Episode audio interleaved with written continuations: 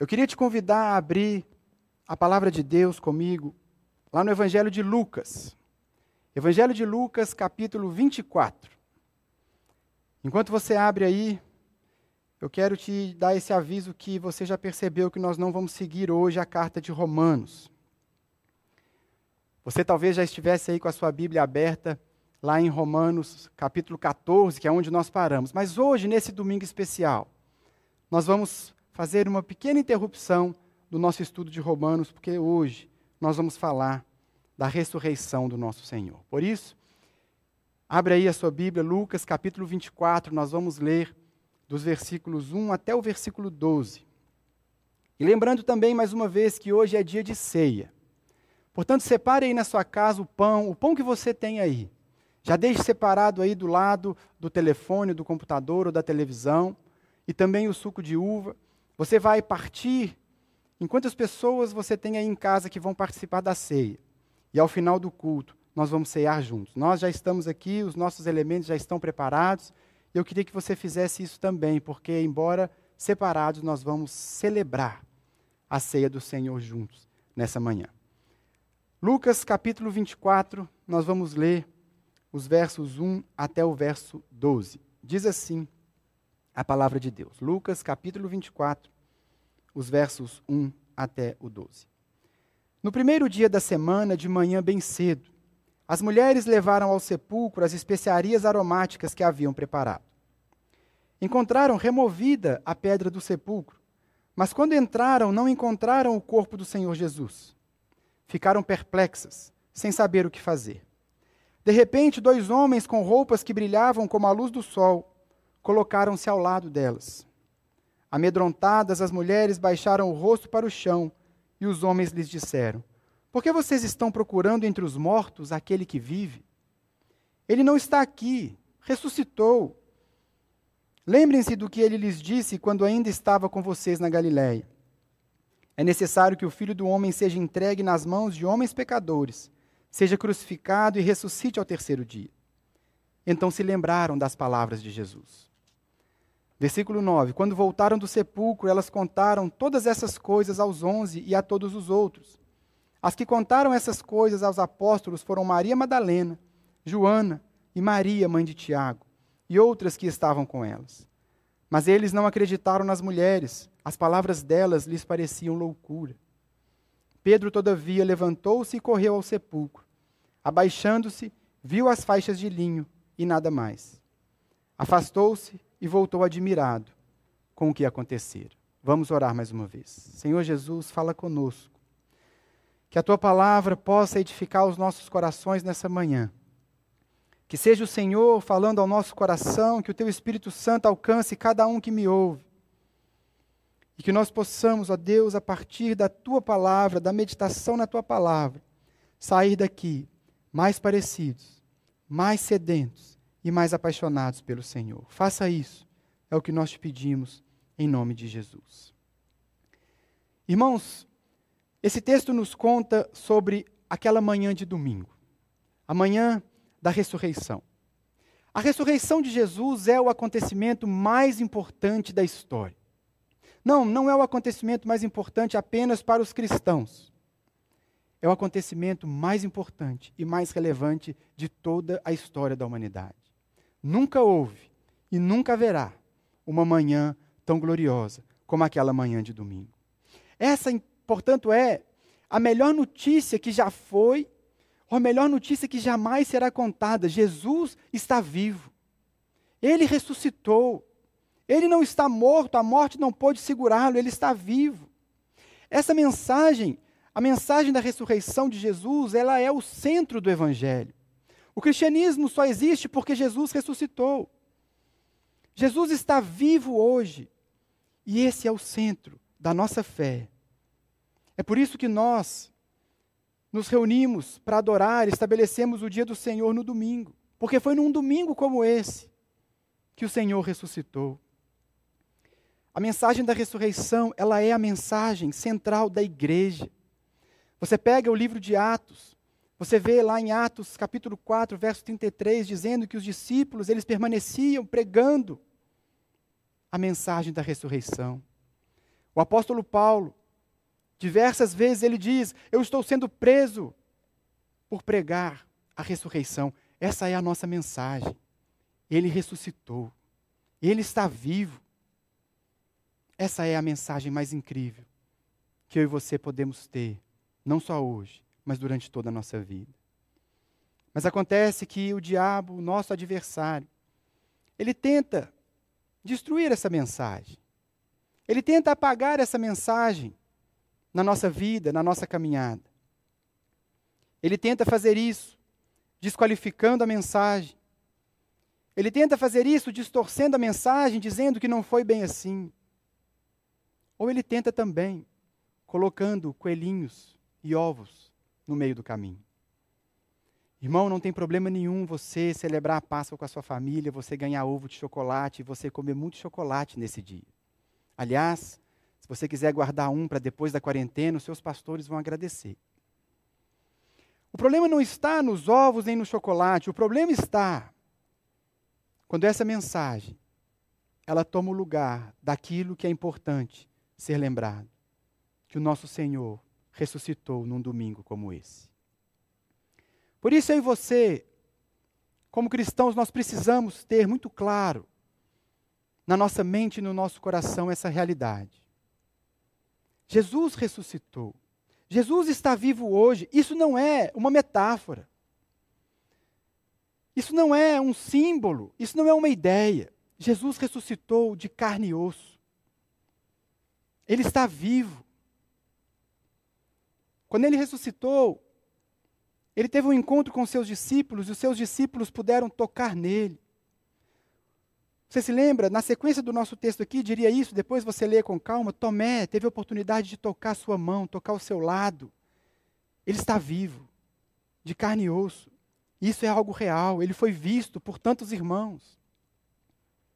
Eu e você, como igreja, precisamos ter esse pensamento tão consolidado na nossa mente, no nosso coração.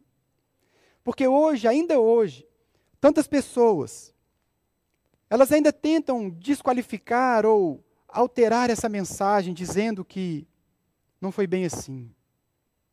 É um símbolo, é uma metáfora, é uma ideia. Não. Nós temos, irmãos, evidências contundentes que nos mostram que, de fato, naquela manhã de domingo, aquele que estava morto voltou a viver. E hoje ele tem um corpo glorificado como aquele que nós teremos um dia. Por isso eu quero separar aqui alguns minutos para falar sobre essas evidências com você. Porque, como cristãos, você pode, vez ou outra, ser confrontado com essas ideias que tentam desmistificar a ressurreição, mas lembre-se: o cristianismo só permanece de pé porque um dia Jesus, de fato, ressuscitou. E quais são algumas dessas evidências que nós temos de que, de fato, ele está vivo? A primeira delas é que o túmulo está vazio. O túmulo de Jesus está vazio. Nesse momento, os céticos dizem assim: ah, mas os discípulos roubaram o corpo dele. Nos dias de Jesus, essa mentira começou a ser espalhada, o Evangelho de Mateus nos conta isso. O corpo de Jesus foi roubado pelos discípulos. Mas eu te pergunto: o que é que os discípulos ganharam com essa ideia? Se os discípulos tivessem roubado o corpo de Jesus, o que é que eles teriam ganhado com isso? Porque nós lemos nos evangelhos, no, no, no, livro de Atos, que a única coisa que eles ganharam foi perseguição e morte. Portanto, se eles tinham algum interesse, em pouco tempo eles teriam que voltar atrás e desmentir tudo aquilo, porque não trouxe nenhum benefício para eles. Os discípulos não roubaram o corpo de Jesus. Se você parar para pensar, os principais interessados em encontrar o corpo dele eram as pessoas do Império Romano. Aqueles que têm transtornado o mundo chegaram até aqui, você se lembra lá em Atos 17. O Império Romano tinha interesse em pôr fim ao cristianismo, mas eles nunca puderam encontrar o corpo porque ele está vivo. O túmulo está vazio porque ele ressuscitou. A segunda evidência é que nós temos testemunhas oculares. O apóstolo Paulo, escrevendo aos Coríntios, ele diz que Jesus, depois de ressuscitado, apareceu a Pedro, depois aos doze. Depois disso, apareceu a mais de 500 irmãos de uma só vez, a maioria das quais ainda vive, embora alguns já tenham adormecido. Depois apareceu a Tiago e então a todos os apóstolos, e depois destes apareceu também a mim, como a um que nasceu fora de tempo.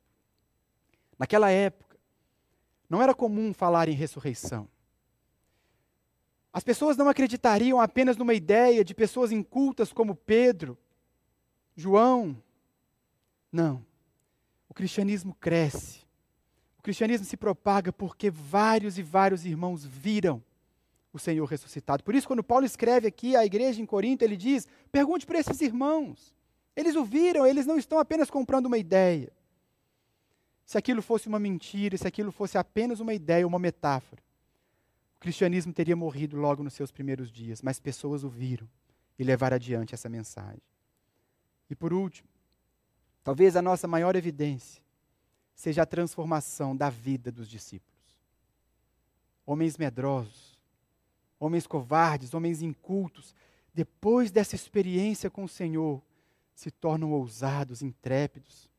Eu não sei se você sabe, mas dos discípulos de Jesus, dos apóstolos dele, com exceção de João, todos foram martirizados.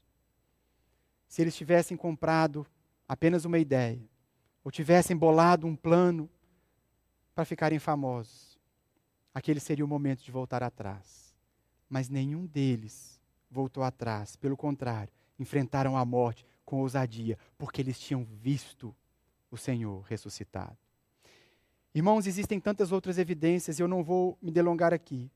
Mas o que eu quero é que fique no seu coração essa certeza. De fato, naquela manhã de domingo, Jesus que estava morto, ele ressuscitou. E hoje ele está vivo, de carne e sangue e ossos, como eu e você temos carne e ossos. Ele está vivo. A ressurreição de Jesus, portanto, é um fato histórico. E é um fato que tem que encher o meu coração e o seu coração de alegria. Porque essa é a notícia mais incrível que existe. Ele está vivo e porque ele está vivo, existe esperança. Porque ele está vivo, o nosso coração pode se alegrar. Porque ele está vivo, hoje ele tem o poder sobre todas as coisas, autoridade sobre todas as coisas. Nós cantamos uma canção que diz: Porque ele vive, eu posso crer no amanhã, apenas porque ele vive. Porque ele vive, temor não há porque Ele vive, a minha vida está segura nas mãos dEle. A ressurreição de Jesus é essa notícia que aquece o nosso coração, que nos enche de alegria de viver, que nos enche de esperança pelo dia de amanhã. Mas acontece que muitas vezes nós não vivemos dessa forma. Muitas vezes nós não vivemos de fato como se Cristo tivesse ressuscitado. Muitas vezes nós vivemos como os discípulos estavam naquela manhã de domingo. Você consegue imaginar como estava a cabeça dos discípulos naquela manhã de domingo? Vamos fazer assim uma pequena uma pequena retrospectiva dos acontecimentos. Numa quinta-feira à noite, Jesus ceia com seus discípulos. Algumas horas depois, Jesus é preso. A quinta-feira foi o dia do medo. Jesus está preso. Os guardas estão espancando, os guardas estão cuspindo nele, os guardas estão humilhando o nosso Senhor. Foi o dia do medo. Quinta-feira era o dia da apreensão, da tensão, da angústia. Será que ele perdeu o controle? Será que alguma coisa saiu do contexto? Será que algo deu errado? A quinta-feira foi um dia cheio de medo. Na sexta-feira de manhã, Jesus é condenado. E logo à tarde, Jesus está morto, pendurado numa cruz, espancado, moído, humilhado. A sexta-feira foi o dia da dor. Foi o dia da dor. Sexta-feira foi o dia do sofrimento. Na sexta-feira, o medo da quinta-feira se tornou ainda maior, porque mataram o Senhor. Mataram Jesus, ele está, pre, está pendurado numa cruz, morto. E todos estavam vendo aquela cena terrível de sofrimento, de luto. Então vem o sábado. A Bíblia não fala muito sobre o sábado, mas talvez sábado tenha sido o pior dia de todos. Você consegue imaginar a cabeça dos discípulos naquele sábado? Ele morreu. O que aconteceu? Será que foi o fim? Imagina a cabeça de Pedro, Pedro que alguns, algum tempo antes ele, ele havia dito para o Senhor assim: Senhor, para quem iremos? Só tu tens as palavras de vida eterna. E agora o Senhor está morto, num sepulcro. O que é que aconteceu? Será que tudo acabou? Era o dia da dúvida, o sábado era o dia da dúvida, da incerteza, da insegurança. Imagine como os discípulos não passaram aquele dia. Os judeus, eles não estavam acostumados com essa ideia de ressurreição. A maioria dos judeus achava que morreu, acabou. A morte é o fim. Existia sim um pequeno grupo que acreditava na ressurreição, mas acreditava na ressurreição no último dia. Não uma ressurreição de uma pessoa. Portanto, uma vez que viram Jesus morto naquela cruz, o pensamento era esse: acabou. É o fim. Nós esperávamos um Messias glorioso, nós esperávamos um Messias poderoso, vitorioso, que triunfaria sobre o Império Romano e libertaria Israel, mas agora acabou. A única explicação que havia naquele sábado na mente dos discípulos é que Jesus foi derrotado. E assim eles viveram aquele sábado. Mas de repente surge o domingo. O domingo, irmãos, é o dia da vitória. O domingo é o dia da alegria. O domingo é o dia da festa. O domingo é o dia onde o medo, a dor, a tristeza, a dúvida são vencidos. Jesus ressuscitou, esse é o dia da esperança. Mas o que os discípulos estavam fazendo no domingo? Eles estavam lamentando, eles estavam chorando, eles estavam com medo, eles estavam com dúvida. O texto que nós lemos começa dizendo que no primeiro dia da semana, o dia da festa, o dia da alegria, o dia que ele ressuscitou, no primeiro dia, de manhã bem cedo, as mulheres levaram ao sepulcro as especiarias aromáticas que haviam preparado. Percebe o tom fúnebre? Elas vão até o sepulcro com esse tom de morte, mas ele estava vivo. Elas estavam indo continuar os procedimentos do sepultamento. Mas ele estava vivo. É por isso que elas escutam uma pergunta no versículo 5, que é a pergunta que cabe para mim e para você também. Porque no versículo 5 elas se encontram com os anjos e os anjos dizem assim: o verso 5 diz: Amedrontadas, as mulheres baixaram o rosto para o chão. E os homens lhe disseram: Por que vocês estão procurando entre os mortos aquele que vive? Por que é que vocês agem como se ele estivesse morto, sendo que ele está vivo? Por que é que vocês vêm até ele como alguém que está derrotado, sendo que ele está vivo? O apóstolo Paulo, escrevendo aos Coríntios, na primeira carta, no capítulo 15, ele diz assim: Se Cristo não ressuscitou, inútil é a fé que vocês têm, e ainda estão em seus pecados.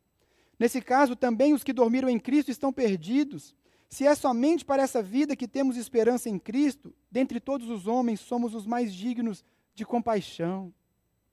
Irmãos, se Cristo não ressuscitou, nós temos motivos para estar tristes. Porque se Cristo não ressuscitou, nós estamos perdidos, não há esperança para nós.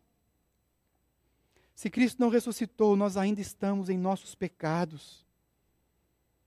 Ainda somos inimigos de Deus, ainda somos alvo da ira de Deus. Se Cristo não ressuscitou, não existe solução para o seu casamento, não existe solução para a sua dor, não existe solução para o seu sofrimento.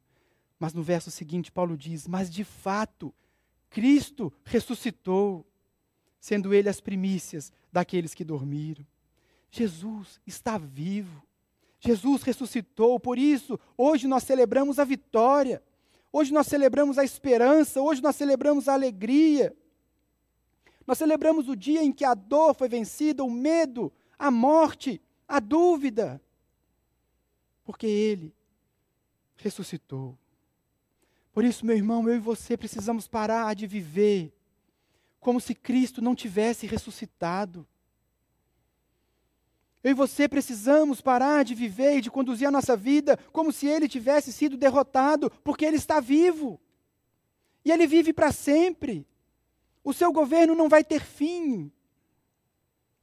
Essa é a boa notícia do domingo que nós celebramos hoje. Ele está vivo. Nós temos que parar de conduzir a nossa vida como se Jesus tivesse ficado naquela, naquele sepulcro. Quando Paulo escreve aos Filipenses, capítulo 3, verso 10, ele diz: Eu quero conhecer a Cristo e o poder da sua ressurreição. Paulo desejava conhecer o poder da ressurreição. Esse poder ele é real na sua vida. O poder da ressurreição é real no seu casamento. O poder da ressurreição é real na sua história. Talvez seja isso que esteja faltando na nossa vida, na nossa caminhada. Conhecer e experimentar o poder da ressurreição, a alegria da ressurreição, a esperança que tem que encher o nosso coração, porque Ele ressuscitou. Meus irmãos, porque Jesus ressuscitou, hoje nós temos o perdão dos pecados. Hoje nós temos acesso a Deus. Romanos capítulo 4, verso 25, que nós já estudamos, diz: Ele foi entregue à morte por nossos pecados e ressuscitado para a nossa justificação. Não importa o tamanho do seu pecado, não importa o que você fez, porque Jesus morreu e ressuscitou, hoje você tem perdão, você pode estar diante de Deus, porque você foi justificado, você foi feito justo diante dele e ele te recebe porque ele ressuscitou porque ele ressuscitou, hoje nós temos esperança de que um dia estaremos para sempre com ele. Pedro, que testemunhou, que viu, que tocou, Pedro escreveu assim na sua primeira carta, capítulo 1, verso 3. Conforme a sua grande misericórdia, ele nos regenerou para uma esperança viva por meio da ressurreição de Jesus Cristo dentre os mortos. Hoje nós temos uma esperança viva uma esperança real. Um dia nós estaremos com Ele, num lugar onde não haverá mais dor, não haverá mais tristeza, não haverá mais sofrimento, não haverá mais morte. Nós temos essa esperança porque Ele ressuscitou. Porque Ele ressuscitou, hoje você recebe o Espírito Santo e recebereis poder ao descer sobre vós o Espírito Santo e sereis minhas testemunhas. Nós podemos fazer a obra de Deus, cumprir a vontade de Deus, porque Ele ressuscitou. Porque Ele ressuscitou, você tem poder para vencer o pecado. Porque Ele ressuscitou, você pode viver a vida que Deus projetou para que você vivesse. Talvez você, nesse domingo de ressurreição, você ainda esteja se dirigindo a Ele, como se Ele estivesse morto. Você se dirige a Ele como se Ele estivesse morto quando você, ainda que ore, você não crê que Ele pode mudar a sua história. Você se dirige a Ele como se Ele ainda tivesse derrotado. Quando você deixa o medo dominar o seu coração. Você se dirige a Ele como se Ele fosse um derrotado. Quando você olha para o seu casamento e diz: não tem mais jeito, não dá para mudar, Talvez, meu irmão, minha irmã, você esteja passando por um momento difícil, talvez um momento de doença, um momento de sofrimento.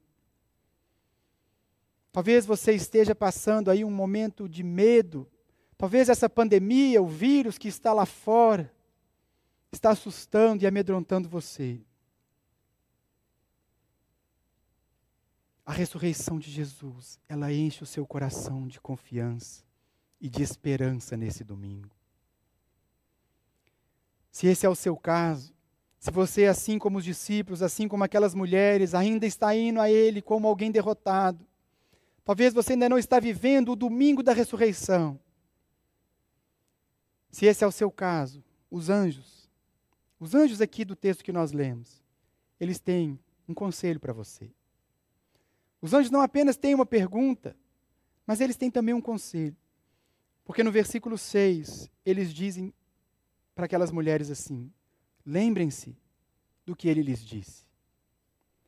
Lembrem-se do que ele lhes disse quando ainda estava com vocês na Galiléia. É necessário que o filho do homem seja entregue nas mãos de homens pecadores, seja crucificado e ressuscite ao terceiro dia.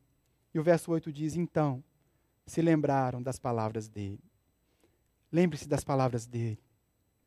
Se você está vivendo ainda no medo, você está passando por um momento de sofrimento, de dor, se você está no meio da dúvida, no meio da insegurança e da incerteza, lembre-se das palavras dele. Lembre-se do que ele falou. Eu não sei se você sabe, mas na Bíblia existem mais de sete mil promessas de Deus para você. Quais delas você se esqueceu? Quais delas você não está se lembrando? Mais de sete mil palavras que ele disse para você e que você às vezes não se lembra no momento onde está tudo escuro. As mulheres também não se lembravam. O que é que os discípulos deviam estar fazendo naquela manhã? Eles deviam estar se lembrando. João capítulo 16, verso 16, o próprio Jesus disse para eles assim: Mais um pouco e já não me verão. Um pouco mais e me verão de novo. Verso 20, ele disse: Digo-lhes que certamente vocês chorarão e se lamentarão, mas o mundo se alegrará. Vocês se entristecerão, mas a tristeza de vocês se transformará em alegria. A mulher que está dando à luz sente dores porque chegou a sua hora, mas quando o bebê nasce, ela esquece a angústia por causa da alegria de ter vindo ao mundo um menino. E o verso 22, Jesus disse isso. Assim acontece com vocês. Agora é hora de tristeza para vocês, mas eu os verei outra vez e vocês se alegrarão, e ninguém lhes tirará essa alegria. Ninguém pode nos tirar a alegria. Ele disse isso, é isso que os discípulos tinham que ter lembrado, é isso que você precisa se lembrar nessa manhã. Se você ainda está vivendo o medo, a dor ou a dúvida, nunca se esqueça por mais escuro que seja o seu dia hoje, nunca se esqueça daquilo que ele disse para você enquanto estava na luz. Lembre-se das palavras dele, lembre-se das promessas. O domingo chegou, a esperança chegou, a alegria chegou, a dor vai passar, o medo vai embora, a dúvida vai embora, porque é domingo e nós precisamos nos lembrar da palavra dele e celebrar, porque aquela alegria nunca pode ser tirada do nosso coração. Lembre-se das promessas. Lembre-se daquilo que Jesus fez. Lembre-se daquilo que Deus disse para você. Se você pode, abra comigo lá em Isaías capítulo 61. Eu quero apenas te lembrar algumas dessas promessas. Isaías capítulo 61, a palavra de Deus diz no versículo 1: O Espírito do soberano Senhor está sobre mim, porque o Senhor ungiu-me para levar boas notícias aos pobres. Enviou-me para cuidar dos que estão com o coração quebrantado, anunciar liberdade aos cativos e libertação das trevas aos prisioneiros, para proclamar o ano da bondade do Senhor e o dia da vingança do nosso Deus. Agora preste atenção nessa palavra. Para consolar todos os que andam tristes e dar a todos os que choram em Sião uma bela coroa em vez de cinzas, um óleo de alegria em vez de pranto e um manto de louvor em vez de espírito deprimido. Eles serão chamados carvalhos de justiça, plantio do Senhor para a manifestação da sua glória. Ah, meus irmãos, aquele que disse: Eu tenho, foi-me dado todo o poder, toda a autoridade no céu e na terra é o mesmo que disse: Eis que estou convosco todos os dias, até a consumação dos séculos. Essas, irmãos, são apenas algumas das mais de sete mil promessas de Deus para você. Por isso que nessa manhã eu quero te convidar a levantar sua cabeça, encher o seu coração de esperança, porque hoje é domingo. E o domingo supera a dor, ele supera a dúvida, ele supera o medo. O domingo é o dia da esperança. O choro pode durar uma noite, mas a alegria vem ao amanhecer, porque Ele vive. Ele vive. Esse tem que ser, essa tem que ser a nossa grande mensagem, aquela que aquece o nosso coração todos os dias. Se você ainda está vivendo o medo da quinta-feira, o domingo está chegando. Se você ainda está vivendo a dor da sexta-feira, o sofrimento da sexta-feira, o domingo vai chegar. Se você ainda está vivendo a dúvida e a insegurança do sábado, o domingo está perto, o dia vai raiar. Mas lembre-se, não viva no domingo como se ainda fosse o sábado. Deixe essa mensagem aquecer o seu coração. Deixe as promessas de Deus invadirem a sua casa. Ele ressuscitou. Por isso, alegre-se, alegre-se, levante a sua cabeça e deixe a ressurreição de Jesus transformar a sua vida e a sua história. E é exatamente por isso, porque Ele ressuscitou, porque Ele está vivo, que hoje nós vamos celebrar a ceia. Hoje, como igreja, nós celebramos a ceia do Senhor como uma lembrança daquilo que Ele fez por nós. Prepare aí o pão, prepare aí o suco que você já deixou separado, porque nós vamos ceiar juntos. Você sabe que tradicionalmente aqui na nossa igreja, a ceia é feita nos terceiros domingos, domingos do mês. Mas hoje nós resolvemos antecipar e celebrar a ceia nesse domingo de Páscoa. Porque a Páscoa, ela tem tudo a ver com a ceia. Irmão, não tem problema algum você celebrar a Páscoa, você comemorar a Páscoa. Mas é preciso entender algumas coisas a respeito da Páscoa. Eu acho importante que o povo de Deus saiba do que ela significa, o que ela significa para nós.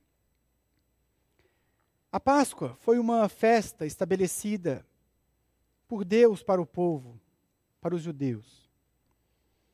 E a Páscoa ela é uma lembrança daquilo que aconteceu lá no Egito, quando o povo foi liberto de Faraó. A décima praga era a praga em que todo primogênito no Egito morreu com exceção dos primogênitos do povo de Deus.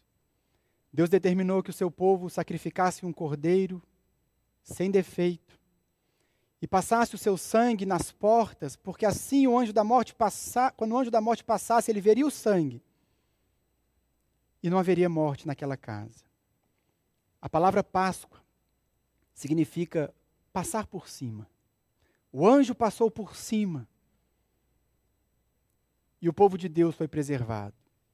Por isso, os judeus celebravam a Páscoa uma vez por ano, para lembrar daquele dia, o dia em que eles mataram um cordeiro e eles faziam isso todos os anos e passavam o sangue ali na porta, como uma lembrança daquele dia que Deus os libertou. Mas nós precisamos entender que a Páscoa, a Páscoa judaica, nos remete ao Senhor Jesus. Ele é o nosso cordeiro. Aquele cordeiro que era morto nas casas dos judeus era um símbolo do Senhor Jesus. O sangue dele sobre a porta é, um, é o símbolo do sangue de Jesus que foi derramado sobre todos nós. Por isso, Jesus disse que para nós nos lembrarmos do sacrifício perfeito, do sacrifício e do sangue derramado para a nossa salvação, nós celebraríamos a ceia. É por isso que nessa manhã de domingo, onde nós celebramos a ressurreição do Senhor, nós celebramos a ceia dele. Por isso eu quero te convidar a pegar aí os elementos da ceia que você já separou.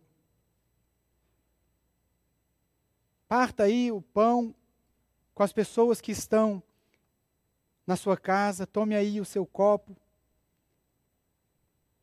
com o suco.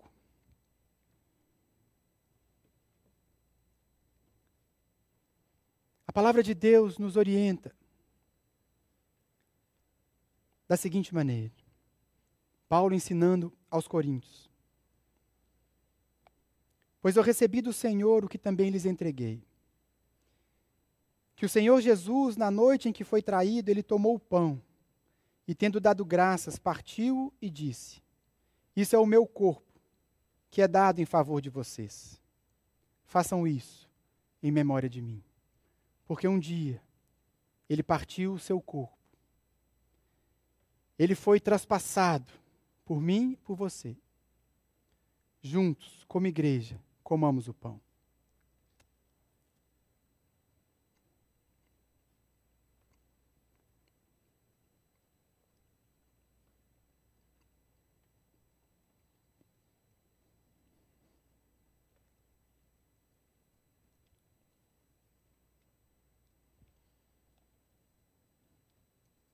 Pegue aí também o seu suco de uva que você separou. E a palavra continua assim. Da mesma forma, depois da ceia, ele tomou o cálice. E disse: Este cálice é a nova aliança no meu sangue. Façam isso sempre que o beberem em memória de mim. Porque sempre que comerem deste pão e beberem deste cálice, vocês anunciam a morte do Senhor até que ele venha. O sangue de Jesus derramado, ele nos lembra, ele nos faz olhar para trás e lembrar que um dia ele derramou seu sangue por mim e por você. O sangue de Jesus representa uma nova aliança, uma nova aliança de Deus com o seu povo e é essa aliança que nós celebramos ao tomarmos do cálice. Mas o cálice a ceia, eles não remetem apenas os nossos olhos para o passado, para aquilo que ele fez. Mas eles remetem os nossos olhos para o futuro. Porque ele ressuscitou, ele está vivo e um dia ele virá nos buscar. Por isso, tendo essa certeza, juntos, como igreja, como povo dele, lavados e remidos pelo sangue, bebamos do cálice.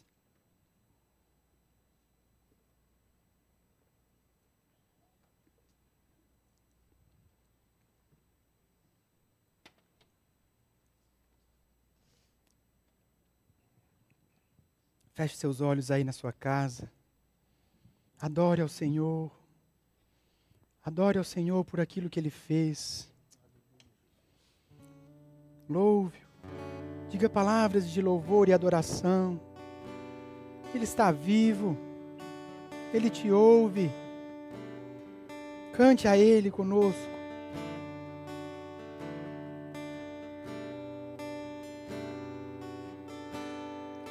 Ele não tinha qualquer beleza ou majestade para nos atrair nada havia em sua aparência para o desejarmos.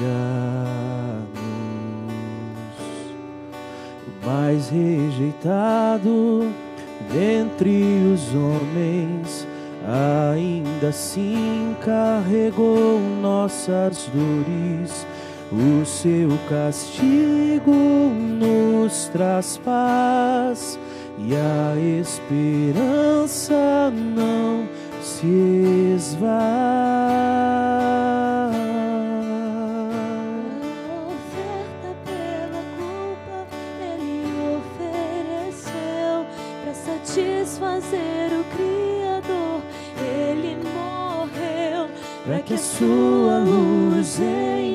pudesse brilhar. O Filho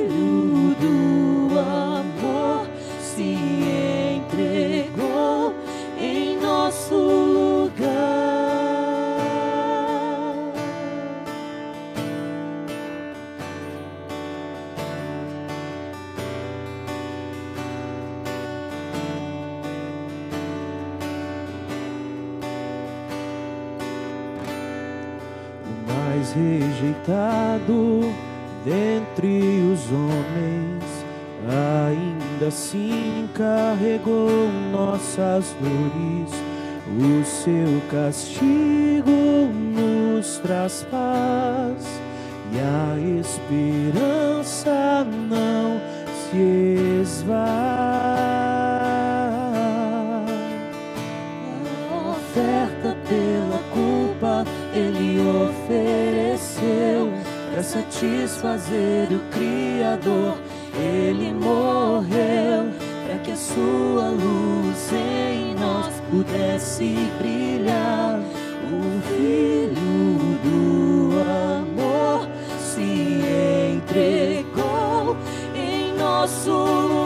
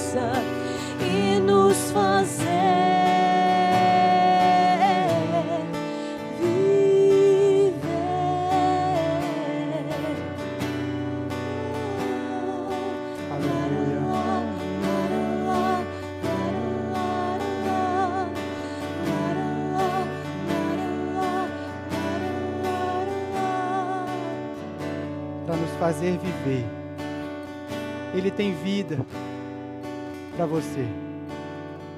Domingo é o dia da vida, da vitória, da alegria, da esperança. Foi por você.